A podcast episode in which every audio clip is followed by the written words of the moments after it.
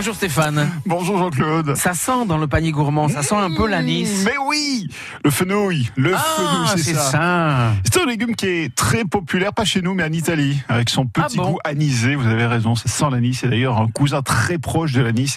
C'est avant tout un aliment particulièrement intéressant sur le plan nutritionnel et très facile euh, et dans son apport de calories. Et il est très très faible en fait. On peut en manger et on va pas grossir avec euh, avec le fenouil. Ah, tu m'étonnes. Certains chefs d'ailleurs n'hésitent pas à l'inclure dans des menus justement allégés ou dans des desserts et ça se fait de plus en plus. Alors il faut savoir qu'en France on en produit un petit peu plus de 4000 tonnes chaque année et Philippe Daricot à Bayonne lui en produit euh, trois fois par an, il en plante trois fois par an et ça sort donc euh, de terre là euh, en ce moment et ce qui sort de terre là a été planté au mois d'octobre dernier, vous voyez. On retrouve ces fenouilles en vente sur les marchés autour de 3 euros à peu près le kilo, c'est le prix moyen. Alors il faut bien le choisir Jean-Claude.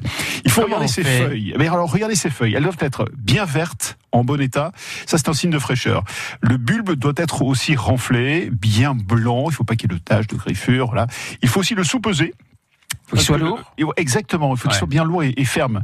Et enfin vous approchez votre nez et voilà. Et si ça pue euh, Si ça sent bon, l'anis, c'est que c'est que c'est oui, bon. C'est bon signe, exactement.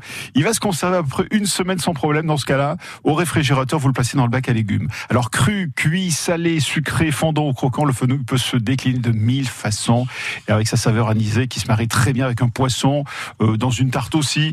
Euh, vous serez surpris de voir à quel point il est facile de l'intégrer euh, euh, au quotidien dans, dans vos recettes. Moi, j'ai l'habitude de, de le faire à la vapeur, Jean-Claude. 10 à 15 minutes dans l'autocuiseur.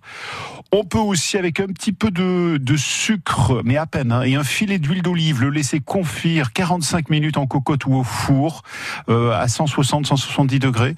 Vous pouvez aussi euh, mixer euh, euh, à la cuisson euh, avec d'autres légumes. On peut faire une espèce de purée, ça peut être sympa. Vous pouvez aussi faire une cuisson vapeur plus une cuisson au four, les deux cuissons. Ça, c'est pas mal également. Et puis, alors, je vais pas vous donner de recettes à proprement parler, mais plutôt des, des idées d'accompagnement. C'est le compagnon incontournable euh, des poissons. Le fenouil euh, relève aussi très bien les viandes blanches et vous pourrez aussi faire une petite réduction de jus d'orange pour faire un petit jus. Vous voyez ce que je veux dire Ouais. euh, Là, avec une viande blanche, le fenouil, c'est vraiment génial.